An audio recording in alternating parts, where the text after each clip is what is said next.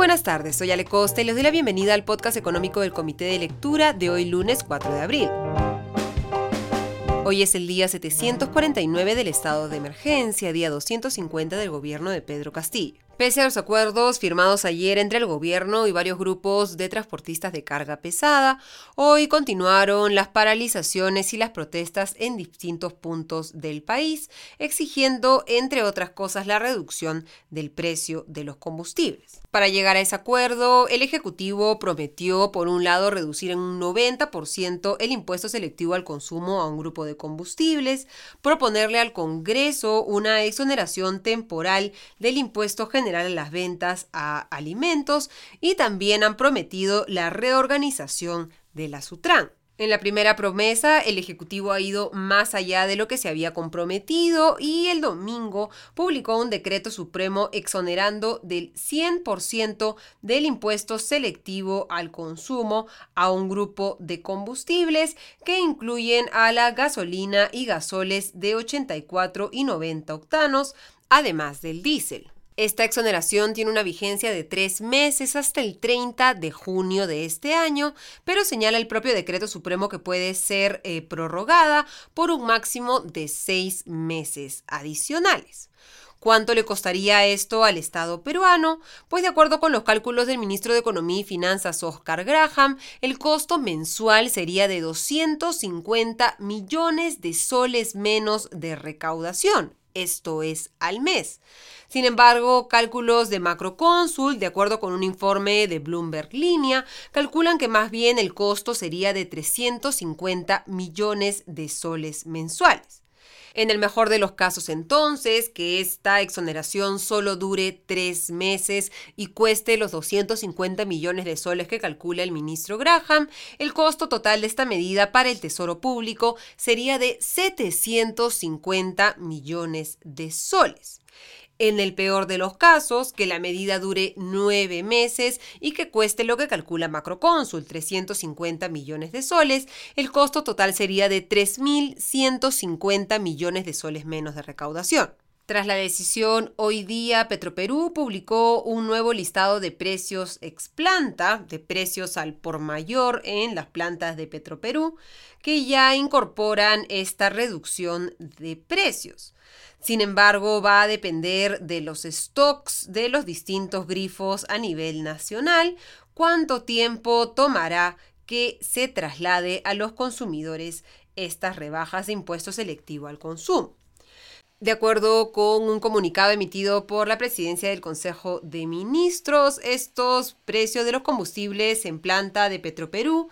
se han reducido en los siguientes términos. En el caso de la gasolina de 90 está bajado 3 soles 40 hasta 15 soles con 61. La gasolina de 84 ha bajado casi 4 soles hasta los 14 soles con 71. El gasol de 90 ha bajado 37 céntimos hasta los 17 soles con 41. El gasol de 80 4 octanos, ha bajado 3 soles con 82 desde 18 soles con 48 a 14 soles 66, mientras que los diésels han bajado un sol 76 cada uno. En el caso del diésel B5 S50V a 13 soles con 62 y en el caso del diésel B5 S50 a 18 soles con 69. En la segunda promesa, la de presentar un proyecto de ley, todavía este no ha sido presentado, pero de acuerdo con las declaraciones del ministro de Economía y Finanzas, Oscar Graham, hoy ante el Pleno del Congreso, en el cual se presentó de manera virtual, acompañado del ministro de Agricultura, el de Transportes y el de Energía y Minas, se va a presentar un proyecto de ley que exonere de manera temporal del IGB, del Impuesto General a las Ventas, de el huevo, el pollo, las harinas, los fideos, el azúcar, azúcar y los cárnicos. Graham ha hecho énfasis, como debe ser, en que estas exoneraciones de impuestos tienen que hacerse de manera focalizada y temporal, porque recordemos, se están sacrificando ingresos fiscales.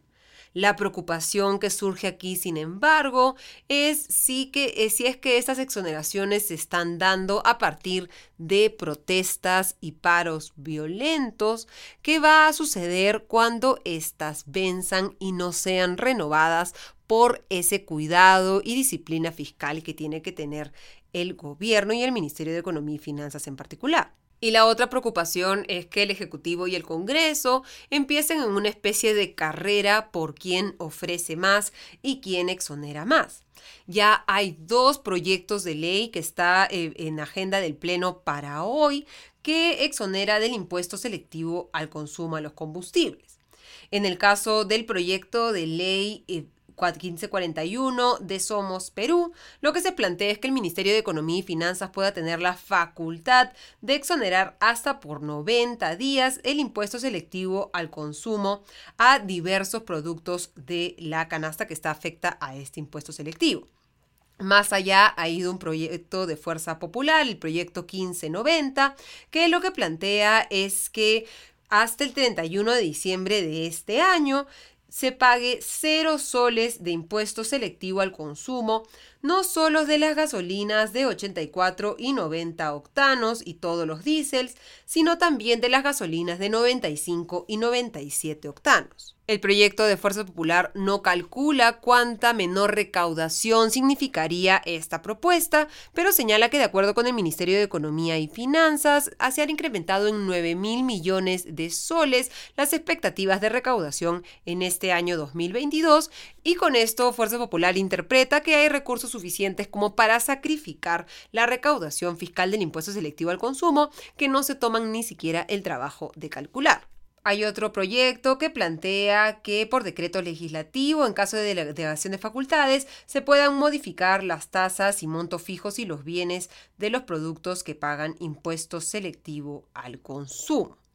Todas estas propuestas han sido exoneradas del paso por la Comisión de Economía, así que será el Pleno del Congreso que hasta ahora ha demostrado un amplio desconocimiento del tema económico, el que sin ninguna evaluación previa ni informes técnicos podría tomar hoy una decisión respecto al impuesto selectivo al consumo. Desde el Ejecutivo, la otra decisión que se tomó este fin de semana es ya incrementar la remuneración mínima vital, el sueldo mínimo, desde los 930 soles actuales hasta los 1.025 soles, un incremento de alrededor de 10% en la remuneración mínima vital. Ya el ministro de Economía y Finanzas, Oscar Graham, la semana pasada adelantó que consideraban que sí había espacio para eh, un incremento del sueldo mínimo. Lo que no se ha transparentado hasta el momento es cuál ha sido el análisis técnico que ha hecho el Ministerio de Trabajo para efectivamente determinar que el mercado laboral actual está listo para un incremento forzado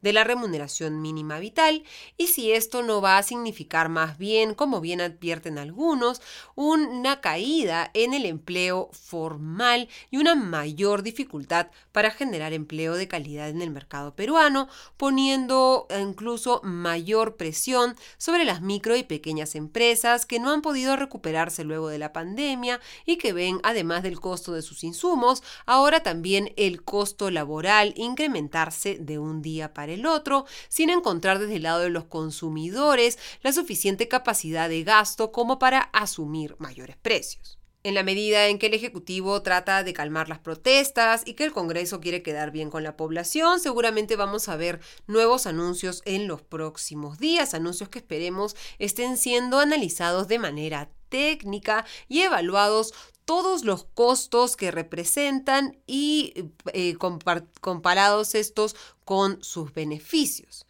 Hoy se va a realizar un nuevo Consejo de Ministros, un Consejo de Ministros de Emergencia y de acuerdo con el ministro de Comercio Exterior y Turismo, Roberto Sánchez, en esta reunión se va a analizar la suspensión de impuestos al rodaje y el congelamiento de los peajes. Hoy, sin embargo, el ministro de Transportes y Comunicaciones, Nicolás Bustamante, señaló respecto a los peajes de que no se pueden modificar estos de manera unilateral por parte del Ejecutivo y que lo que van a buscar es conversar con los concesionarios de las distintas vías para tratar de encontrar una solución a los altos costos de los peajes un paro que ya ha cobrado varias vidas humanas. Esperemos que el gobierno empiece a demostrar un poco más de habilidad para poder manejar las expectativas de la población, no prometer más de lo que se puede lograr y no tomar decisiones hoy que podrían tener consecuencias negativas en el corto, mediano y largo plazo.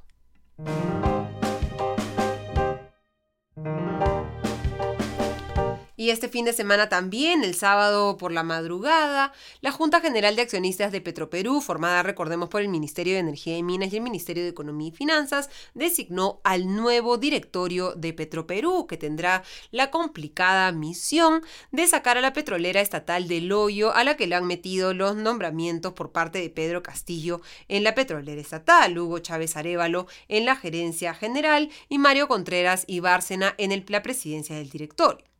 Contreras será, reemplazado en la presidencia del directorio por Humberto Campodónico, que recordemos fue presidente de Petroperú entre julio del 2011 y diciembre del 2012, durante el gobierno de Ollanta Humala, y durante su paso por la petrolera fue el que generó el proyecto de modernización de la refinería de Talara y uno de los principales impulsores de que Petroperú vuelva a operar en todos los puntos de la cadena de producción de hidrocarburos en el Perú, en la exploración, en la explotación, en la refinación y en la distribución. Recordemos que durante el paso de Campodónico por Petroperú se planteó que la modernización de la refinería de Talara costaría 1.700 millones de dólares. Sin embargo, varios años después y a meses de que este proyecto finalmente vea la luz del día, durante varias administraciones de Petroperú, unas peores que otras,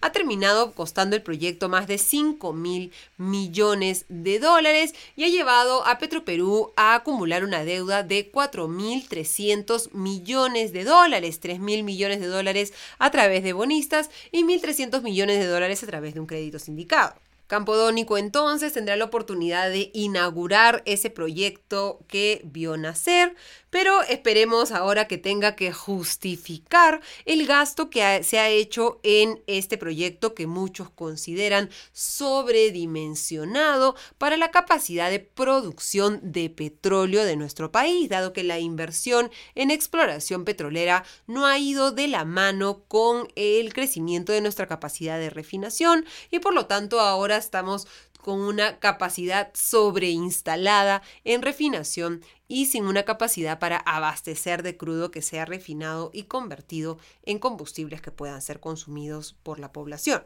En el directorio lo acompañan ahora José Andrés Olivares Canchari, miembro del directorio del Banco de la Nación en representación del MEF y del directorio del Fondo Mi Vivienda en representación del Ministerio de Vivienda y ha sido director general del Tesoro Público. Así que debería ser ahí la voz responsable para que los problemas de Petroperú no contaminen precisamente al tesoro público. También está Víctor Murillo Guamán, que es presidente del directorio de la empresa de generación eléctrica del sur. Luis Antonio González Talledo, que ha sido asesor de Petróleos del Perú desde enero del 2017 y también asesor en el Ministerio de Energía y Minas. Y Carlos Edgar Vives Suárez, que tiene experiencia en Perú Petro. El cambio en la gerencia general tampoco se ha hecho esperar, se ha terminado la encargatura de Fernando de la Torre, que recordemos había sido gerente corporativo de finanzas y por lo tanto el principal responsable de la crisis en la que está inmersa Petroperú con su calificación de deuda a nivel de bonos basura de acuerdo con Standard Poor's.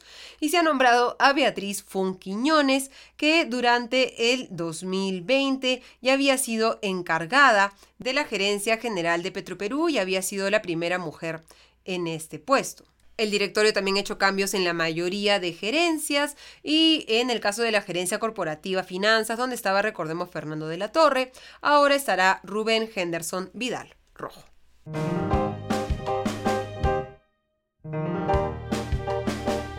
Y hoy la calificadora de riesgo Moody's emitió un comentario sobre el gobierno del Perú en el que dice varias verdades. Para empezar, señala que fuera de las instituciones claves para la administración económica, la calidad general del servicio civil del Perú se ha deteriorado desde el inicio de la administración de Castillo, lo que obstruirá la inversión debido al incremento de la burocracia para una economía que ya lucha para mantenerse productiva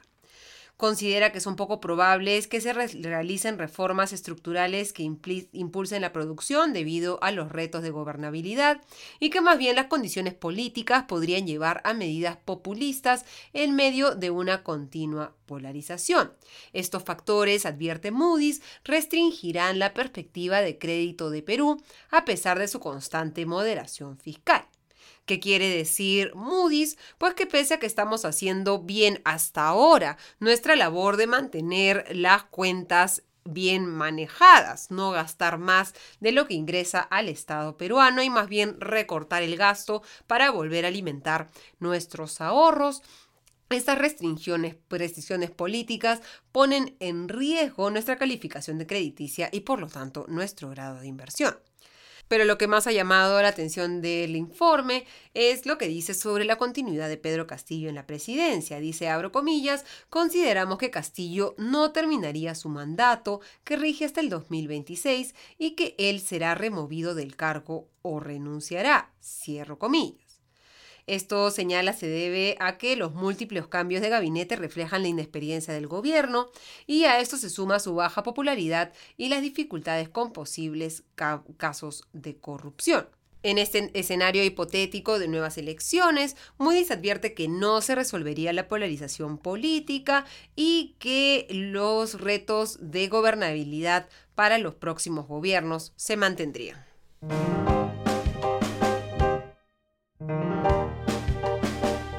En el panorama internacional, los temores se concentraron en las nuevas sanciones que podría imponer tanto Estados Unidos como Europa a Rusia, luego de las escalofriantes y terribles imágenes del saldo de civiles muertos en la zona de Bucha fuera de Kiev, en Ucrania.